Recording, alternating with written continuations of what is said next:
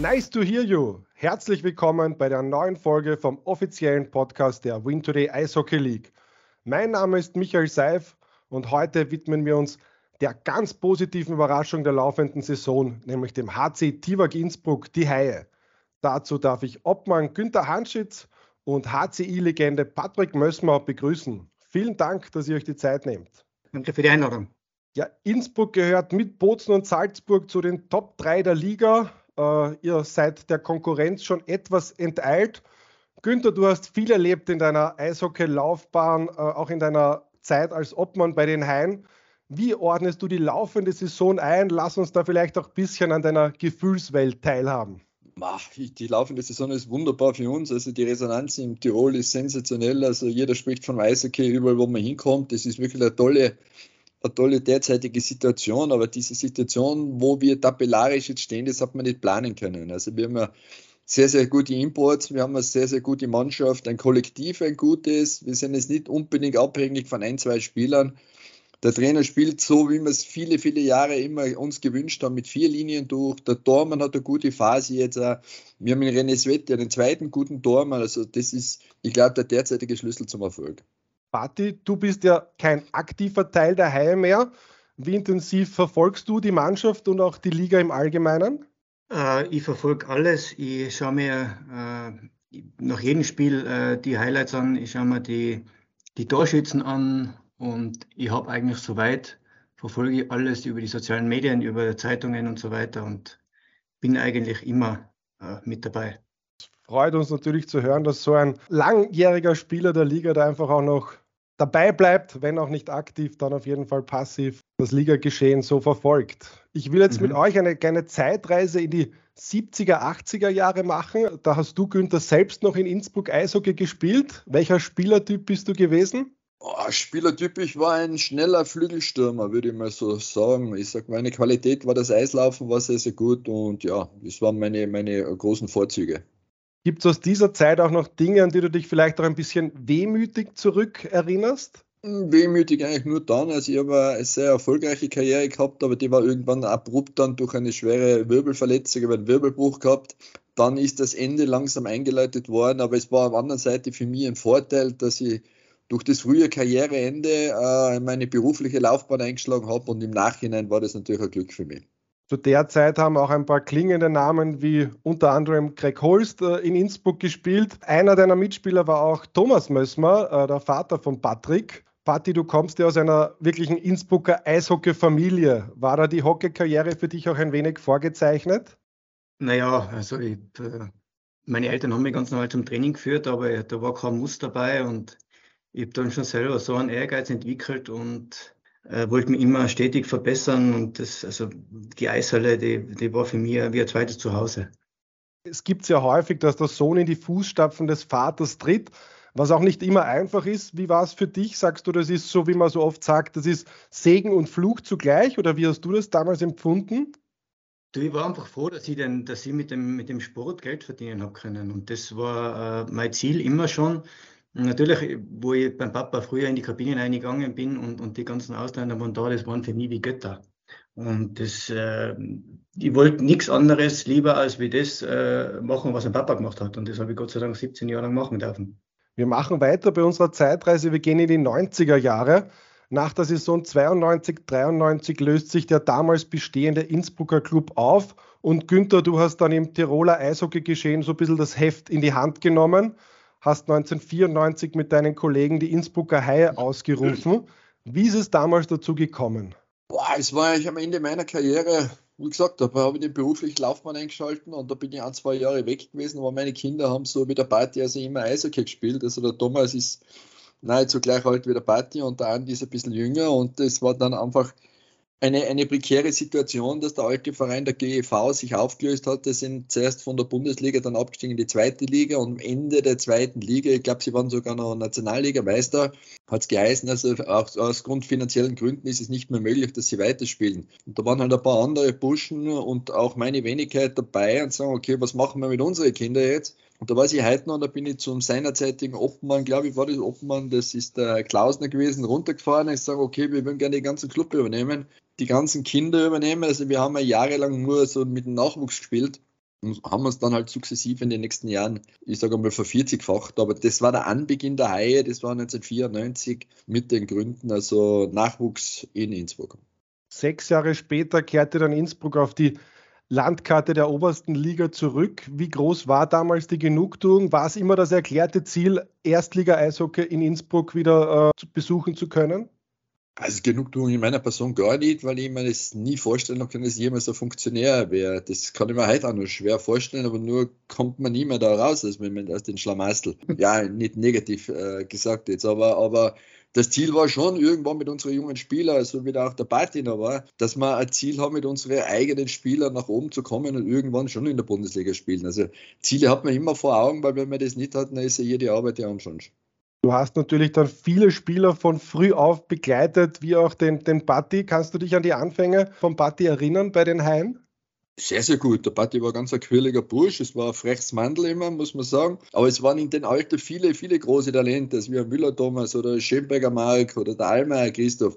Das war eine Generation, die war im Nachwuchsnationalteam, die haben im Nationalteam schon immer, immer eine, eine Schippe höher gespielt, weil sie hochtalentiert waren. Also da hat man schon gesehen, dass hier in Innsbruck was nachkommt auf das, was man bauen kann. Und das ist die vielen Jahre jetzt Revue passieren, ist ja das auch noch so gewesen. Patti, du hast in der Saison 2000, 2001 mit den Haien als damals 17-Jähriger dein Debüt im Profibereich gegeben. Welche Erinnerungen hast du an diese Anfangszeit? Ja, eigentlich eine sehr gute, weil uns, äh, wie der Günther schon gesagt hat, äh, der Verein äh, ist aufgebaut worden mit dem Grundsatz, dass einfach einheimische Tiroler Spieler zum Zug kommen und das war für uns natürlich ein Luxus. Also wir haben da Eiszeiten bekommen ohne Ende. Das ist heutzutage oder vor ein paar Jahren noch unvorstellbar gewesen, eigentlich, dass Einheimische so viel Eiszeit kriegen, im Powerplay spielen, in Unterzahl spielen und so weiter. Und deswegen war das für uns eine super Erfahrung. In der ersten Saison gab es gleich im Grunddurchgang den vierten Rang. Damals ist es dann im Viertelfinale das Ausscheiden gegen Kapfenberg gekommen. Ich glaube, es war das entscheidende Spiel 5, das damals verloren ging. 2006, 2007 ist man sogar ins Halbfinale gekommen, die bislang größten Erfolge sozusagen. Träumt man da, wenn man Halb, im Halbfinale steht, als Underdog, behaupte ich einmal, auch in irgendeiner Form vom Titel oder wie ist das als aktiver Spieler? Kannst du uns da vielleicht ein bisschen mitnehmen, Patti? Das war, glaube ich, die Serie gegen Villach, gell? Die letzte Jahr, genau, 2007. Ja, das war schon, äh, äh, also ich kann mich erinnern, dass es eine brutale harte Serie war. Wir haben brutal harte Spieler gehabt und viel auch gewohnt halt harte Spieler gehabt. Und ich glaube, wir waren da 3-1 in Rückstand und sind dann auf, auf 3-3 und haben dann das siebte Spiel verloren. Ich glaube, das war sehr äh, bitter für uns. Und natürlich, wenn man im Halbfinale steht oder im Playoff steht, am Ende will man immer ganz oben stehen. Und äh, das haben wir damals leider nicht geschafft und das war sehr enttäuschend für uns. Wenn wir über Titelhoffnungen sprechen von damals, Günther, bist du der Typ, der aktuell ein bisschen auf die Euphoriebremse treten muss? Äh, oder wie geht sie einfach mit bislang sehr, sehr starken Saison auch intern um? Ah, ich kann das jetzt nur in meiner Person sagen, der Party kann das sicher bestätigen. In meiner Person bin ich sehr, sehr äh, euphorisch, aber immer gebremst. Im Endeffekt ein Realist. Also ich denke jetzt nicht, dass wir jetzt Meister werden oder wie auch immer. Obwohl im Sport kann man nie was planen. Wir haben derzeit einen guten Lauf. Es ist sicherlich viel, viel möglicher. Aber ich glaube, das war immer vermessen, dass wir uns jetzt messen mit, mit Salzburg, mit KAC, mit Wien, weil es ist einfach andere, andere finanzieller Background da als wir bei uns. Also wir sind der Club mit kleinsten Budget in der Liga. Wir haben jetzt die letzten Jahre mit dem Mitchell Kiefer Glück gehabt, der hat eine gute Ausländer für uns gebraucht. Innerhalb unserer Möglichkeiten läuft es momentan wunderbar, aber planen kann man sowas nicht. Das ist eben das Faszinierende, finde ich heuer, weil kleines Budget, irrsinnige Konstanz, man gewinnt knappe Spiele, ähm, man kann jetzt sogar schon äh, im Jänner sich fokussieren auf so Kleinigkeiten. Man verbessert das Powerplay. Heute in der Zeitung gelesen, das Powerplay läuft nicht so gut. Und da kann man sich eben auf so kleine äh, Sachen fokussieren die letzten Jahre kann ich mich erinnern, da hat es immer Verletzungspech gegeben, da hat man schauen müssen, wer mit denen zusammenspielt und gröbere Probleme gehabt. Und das, was der Günther gesagt hat, was mir heuer total beeindruckt, ist einfach vom gesamten Verein die Bodenständigkeit. Weil wenn das, was es nicht, wie das in anderen Vereinen ist, aber wenn man mal so weit oben ist und mit 80 Punkten an der Spitze steht, dann hört man gleich mal, da redet man nur mehr vom Titel und so weiter. Und bei, bei die Haie ist es heuer wirklich so, dass man total bodenständig bleibt und jeder, man hat so das Gefühl, dass jeder super zusammenarbeitet. Die Bodenständigkeit oder auch Konstanz, glaube ich, macht viel, vieles Erfolges aus. Günther, du hast den Mitch O'Keefe schon erwähnt. Ein, ein sehr gutes Thema, denke ich. Er ist jetzt das fünfte Jahr beim Verein. Anfangs war er Goalie-Coach, dann Assistant von Rob Pellin. Ihr seid eigentlich ein Verein, der dem Trainerteam immer sehr viel Vertrauen ausspricht und auch wenn es mal nicht so läuft, jetzt nicht zu Schnellschüssen neigt. Wie schwierig ist das, gerade in so einem schnelllebigen Sportbusiness, dass man da wirklich auch Vertrauen ausspricht, dass man einen, lang, einen langfristigen Plan verfolgt? Ich kann es nur wieder sagen, weil Batti ein, ein Zeitzeuge meiner Person ist und ich auch in seinem Leben also ein großer Zeitzeuge bin. Bei uns ist immer nie die Euphorie so ausgebrochen und auch nicht in einer negativen Phase, dass ich jetzt da äh, wahnsinnig geworden bin und gleich den Trainer ausgeschmissen habe wenn man das verfolgt in Österreich, wahrscheinlich hat die Trainer bei uns wahrscheinlich den längsten Werdegang. Ich glaube, der Rob Berlin, der war da meine fünf Jahre. Der Micho Kief ist jetzt fünf Jahre da. Der, der Alan Harvers war länger. Also die Trainer, was wir gehabt haben, haben wir schon relativ lang gehabt, außer wenn es noch überhaupt nicht mehr passt und der Druck von außen. Meistens sind sie die Medien einen mega Druck machen auf die Mannschaft, auf den Trainer, auf den Vorstand da hat es in der Vergangenheit schon drin einen Wechsel gegeben, aber in meiner Person Kontinuität ist für mich die oberste Prämisse und das, das werde ich auch immer weiter so pflegen. Aber wenn wir auch davon sprechen, Erwartungshaltung von Fans, Sponsoren, wie gehst du dann damit um, wenn es so ein bisschen happig wird, sage ich einmal?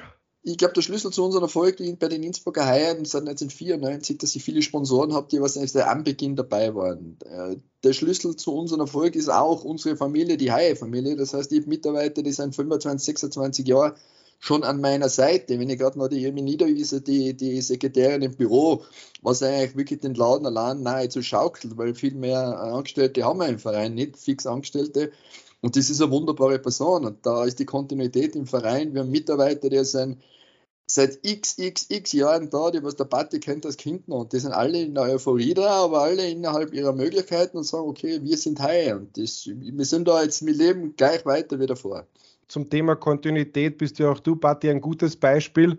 Mit Ausnahme einer Spielzeit in Graz hast du deine Eishockey-Karriere in Innsbruck verbracht. 743 Spiele für die Haie bestritten. Äh, war es für dich auch im Nachhinein die richtige Entscheidung, dann fast dein ganzes Eishockeyleben in Innsbruck zu verbringen? Oder sagst du, eigentlich war das Fernweh schon auch da und du hättest gern noch was anderes gesehen?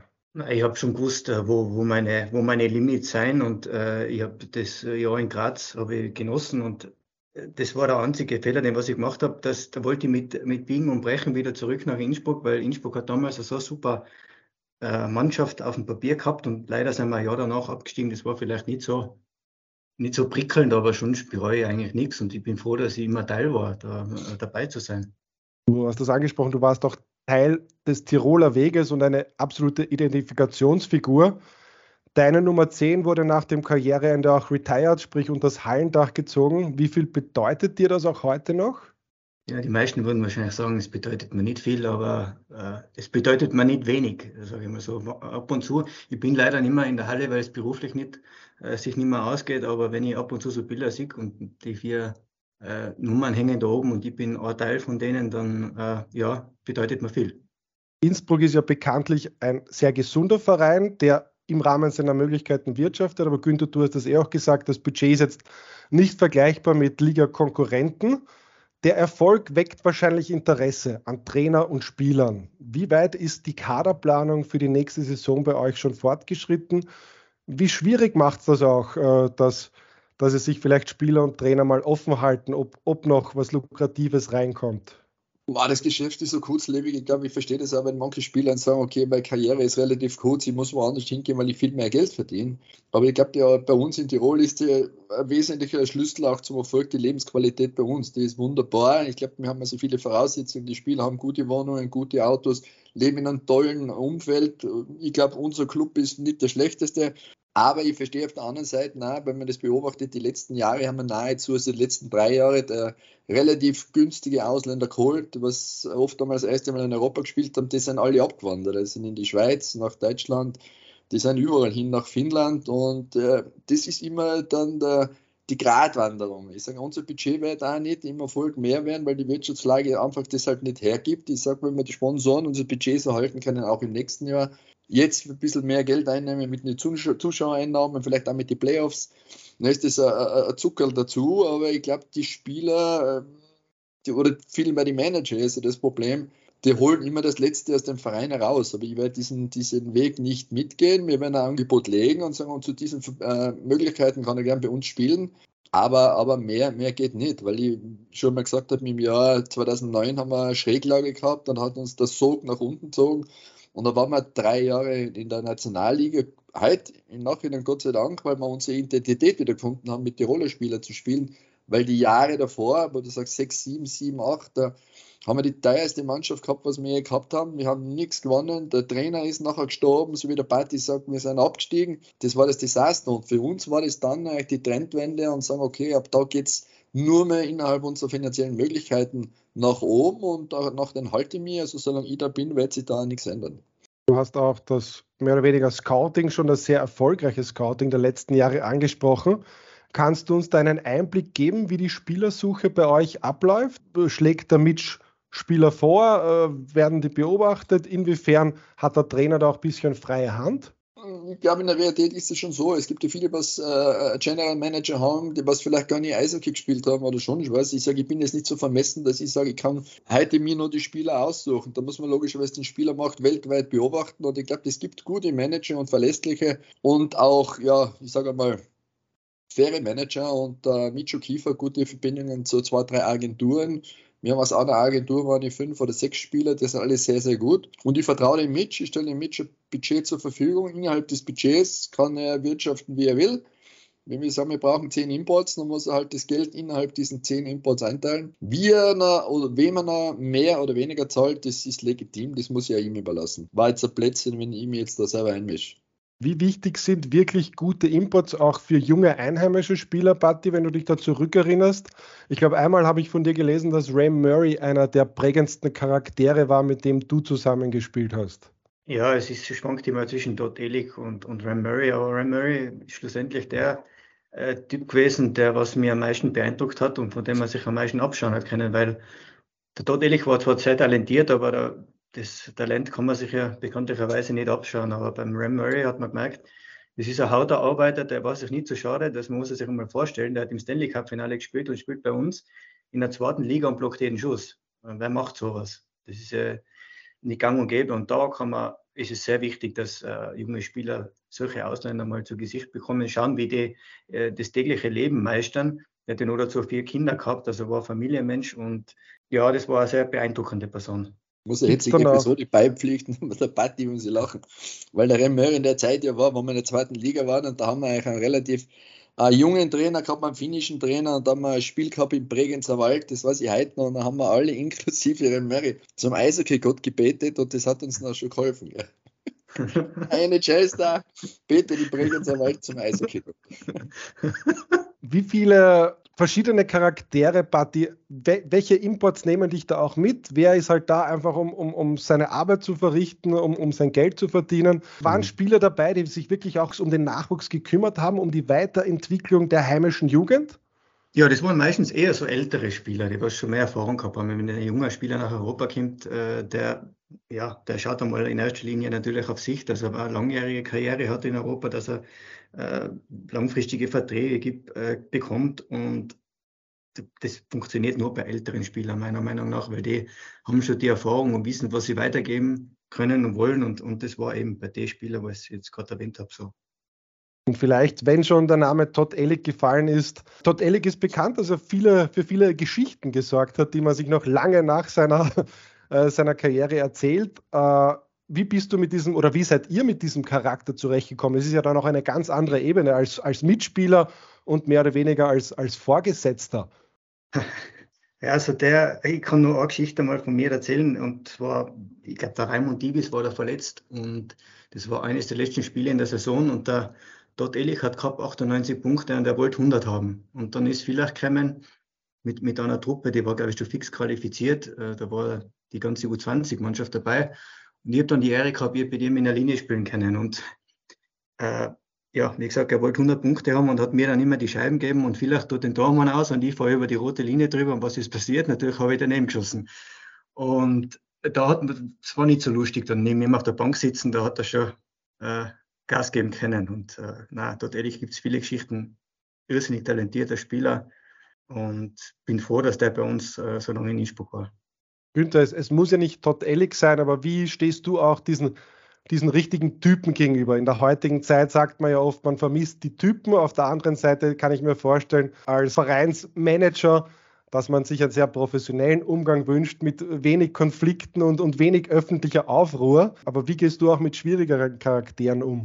also ich selber habe dort nie ein Problem gehabt. Wir waren oft zusammen essen. Das war ein, ein, sehr, sehr charmanter Mann, also uns gegenüber oder wie auch immer, da hat es nie was gegeben. Seine Eskapaden waren halt außerhalb vom Eis. Und das Grundproblem war, er hat ein bisschen auch den Alkohol zugesprochen, aber er war immer der Erste in der Halle und ist das Letzte gegangen.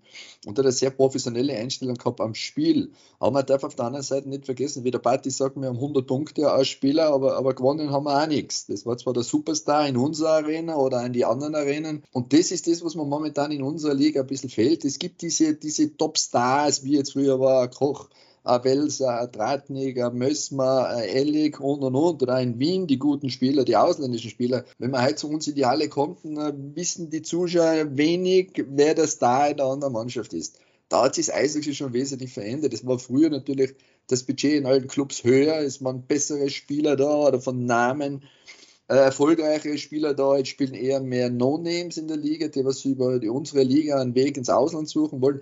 Früher war unsere Liga eine hochbezahlte Liga, vergleichsweise sogar nahezu Richtung DEL.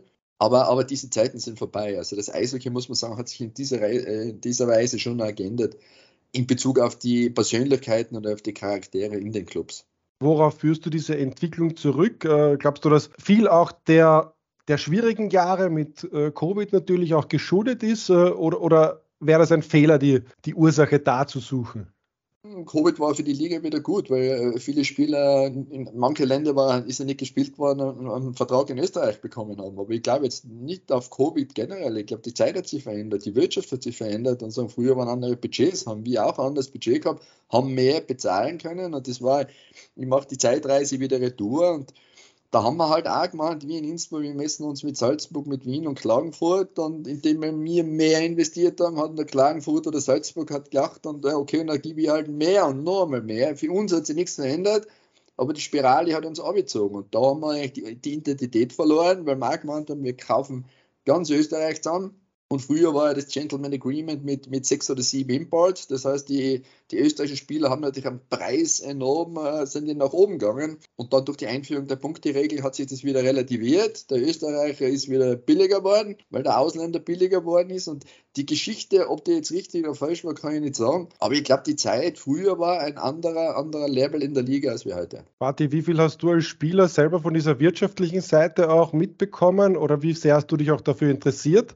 War es reines Spielen oder hat dich schon auch dieses, das, was dahinter steckt, auch in, in gewisser Weise gereizt?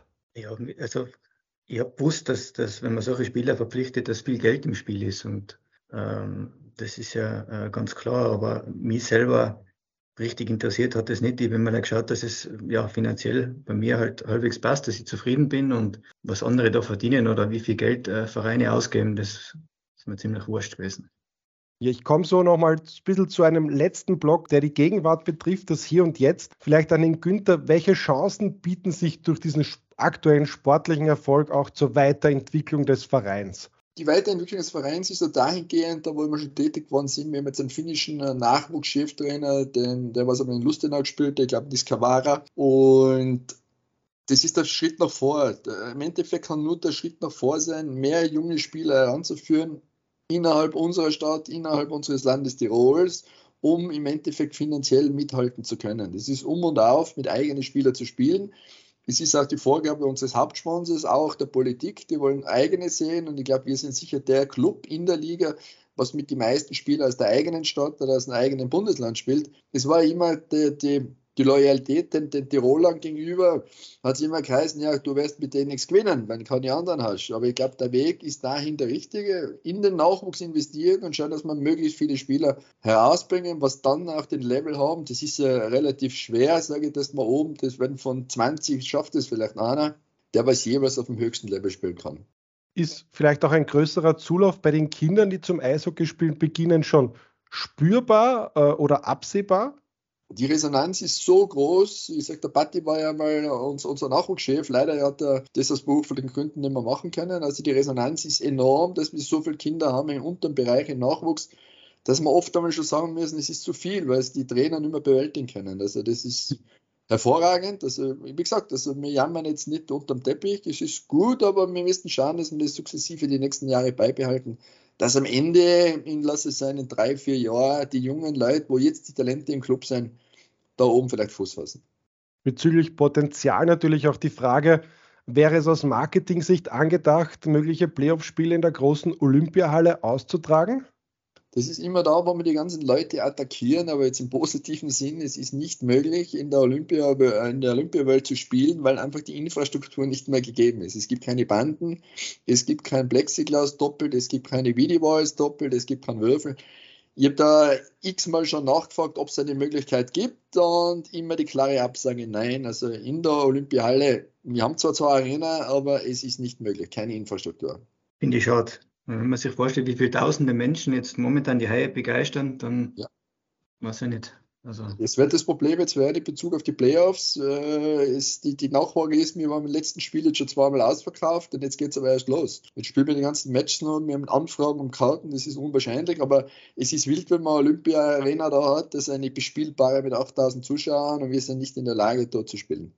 Vielleicht auch noch mal kurz zum Thema Nachwuchs. Äh, wie der Günther erwähnt hat, Patti, warst du ja auch Nachwuchsleiter. Ist das ein Feld, das dich persönlich sehr interessiert? Hättest du dir auch äh, vorstellen können, die Trainerkarriere weiter einzuschlagen? Beziehungsweise, oder hast du es mittlerweile abgehakt? Das, also die also richtige Trainerkarriere, wie es meine ehemaligen äh, Mitspieler im Nationalteam machen, wie ja, Markus Beintner und, und, und, und Co., äh, habe ich mir eigentlich nie vorstellen können, weil mir das immer zu unsicher war. Also ich haben wir gedacht, ich will nicht alle zwei Jahre äh, zittern um einen Job, dass ich, äh, ob ich da wieder was kriege. Und ja, als Österreicher Profitrainer zu sein, ja, gibt es nicht viele, wird es in Zukunft nicht viele geben und deswegen war mir das eigentlich immer zu unsicher.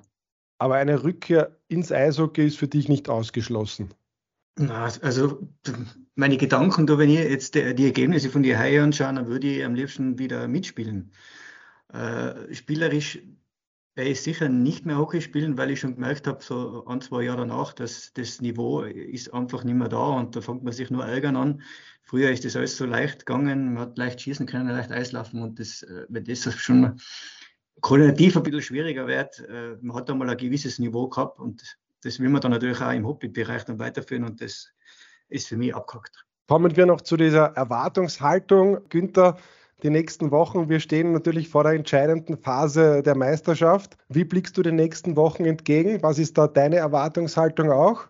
Ah, wir haben jetzt äh, gestern sehr gut gespielt in Salzburg. Wir haben leider am Anfang ein bisschen verschlafen, haben da eigentlich mehr Torschüsse gehabt mit Salzburg. Ich glaube, eine wichtige Erkenntnis ist, dass man sieht, dass man auf den Level mithalten kann und sie vielleicht auch einmal schlagen. Das ist die erste Erkenntnis. Das zweite ist, dass wir jetzt vier Heimspiele haben. Und das Ziel sollte schon sein, dass wir jetzt vielleicht das Ziel jetzt äh, Top 6, ja, jetzt muss das Ziel sein, der vierte Platz auf jeden Fall, um das Heimrecht im Viertelfinale zu haben. Und umso weiter es nach vorne geht, also Bozen, Salzburg und Innsbruck haben wir einen Polster auf den vierten oder auf den fünften oder auf den sechsten. Die Platzierung um, umso weiter vorne ist natürlich immer vom Vorteil, wenn es weitergeht. Man weiß es nie. Und wir schaffen das, dann habe ich wieder Heimrecht. Und wir spielen dieses Jahr wahnsinnig, wahnsinnig stark zu Hause. Und da hat man wirklich dann eine Chance, wenn die da haben, wir spielen aber auswärts auch gut, dass die Reise weit gehen kann. Das ist das Ziel. Aber wie gesagt, wissen kann man es nicht. Es geht oft schnell, der Umkehrschwung. Aber ich glaube, momentan ist jeder, inklusive den ganzen Staff im Verein, sehr, sehr positiv. Äh, ist das Thema CHL, ist das etwas, worüber du auch nachdenkst? Äh, Innsbruck könnte sich ja zum ersten Mal für die europäische Königsklasse qualifizieren. De facto die, könnte ein dritter Platz reichen, also die erste, erste und der zweite nach dem Grunddurchgang sind ja fix qualifiziert. Das dritte Ticket geht an den Meister. Falls der schon qualifiziert ist, würde dann auch der dritte Rang reichen. Ist das etwas, äh, wo du in den vergangenen Jahren seit Einführung des Bewerbs schon, schon immer wieder mal hingeschielt hast als, als Traum, als Ziel? Ja, also hingeschielt ja, aber ich habe ja nie drüber den Kopf zerbrochen, dass wir das jemals schaffen, weil, die, weil einfach die Voraussetzungen nicht gegeben waren. In diesem Jahr ist es möglich, aber ich habe drüber noch nie den Kopf zerbrochen. Wie schaut es dann rechnerisch aus? Äh, wie, wie, wie läuft die Finanzierung? Wie die, die spielen die, die fliegen kreuz und quer durch die Welt. Es kann nicht sein, dass am Ende vielleicht da ein Bewerb rauskommt, wo wir was reinzahlen, statt was rausgehen. Und wie gesagt, also ich habe mir jetzt bis jetzt drüber den Kopf nicht äh, zerbrochen, aber die nächsten Wochen werden es weisen, sagen wir mal so. Sicher aus Tiroler Sicht aber ein schöner Gedanke, das internationale Eishockey zu Gast in Innsbruck Party für dich natürlich mit Nationalteam einsetzen, äh, diese Internationalität für einen Spieler, dieser internationale Vergleich etwas ganz Besonderes, oder? Ja, das war immer, immer toll für mich im Nationalteam zu spielen und vor allem gegen diese Gegner zu spielen. Ich kann mich erinnern, bei der Heim-WM 2005 haben wir zweimal gegen die, die Tschechen gespielt, was in Vollbesetzung war, weil da war ja NHL-Lockout und da hat man dann wirklich gesehen, was, was gutes Eishockey ausmacht. Also die waren wie von einer anderen Welt. Und äh, das ist eine, eine, wichtige Erkenntnis gewesen für mich, ähm, dass man sowas einmal ähm, sich zu Augen führen kann oder auf dem Niveau spielen kann oder eben nicht mitspielen kann. und ja, na, international, äh, international zu spielen ist, ist toll und ist, äh, ja, würde ich jedem vergönnen. Ja, abschließend, ich glaube, äh, Günther, an dich die Frage, wirklich dich an einer Platzierung festmachen, das erspare ich mir lieber. Aber wie, wie siehst du auch die Zukunft des Tiroler Eishockeys, diesen, diesen Zulauf, über den wir gesprochen haben? Was ist da deine Vision einfach auch für, für die nächsten Jahre? Äh, oberste Prämisse ist auf jeden Fall, dass wir die Situation im wirtschaftlichen Bereich immer im Griff haben. Das heißt, das Ziel ist logischerweise, dass wir noch viele, viele Jahre mit unserem Hauptsponsor, wo wir wahnsinniges Glück haben mit der DIVAG, diesen weiter zu haben. Wie gesagt, wir heißen HC Divag Innsbruck die Haie. Es gibt die Divag Arena. Wir sind nahezu in der Richtung als wie ein Werksportclub. Und ich glaube, wir haben die, die äh, Resonanz der letzten Jahre ja immer Revue passieren lassen. Wir waren immer ein Club ohne, ohne große Differenzen im, in der Öffentlichkeit und und und. Wir haben unsere wirtschaftlichen Aufgaben immer, immer sehr, sehr gut erledigt. Und das Ziel ist primär, die wirtschaftliche Lage so im Griff zu haben wie jetzt und alles weiter im sportlichen Bereich ergibt sich ja aus der wirtschaftlichen Lage. Und wenn das so weitergeht, denke ich, dass wir die nächsten Jahre in Innsbruck noch ein tolles Eishockey sehen können. Patti, was traust du deinem Stammverein im weiteren Saisonverlauf zu? Ja, einiges eigentlich. Wenn man verletzungsbefreit bleibt, äh, dann glaube ich, kann es ziemlich weit nach oben gehen. Ich sage jetzt leider nichts mehr. Vorsichtig sein. Ich darf mich an dieser Stelle ganz herzlich für das Gespräch und die interessanten Einblicke bedanken. Wir sind gespannt auf den weiteren Saisonverlauf vom HCI und hoffen natürlich, dass wir dich, Patti, auch mal wieder in der Halle begrüßen dürfen.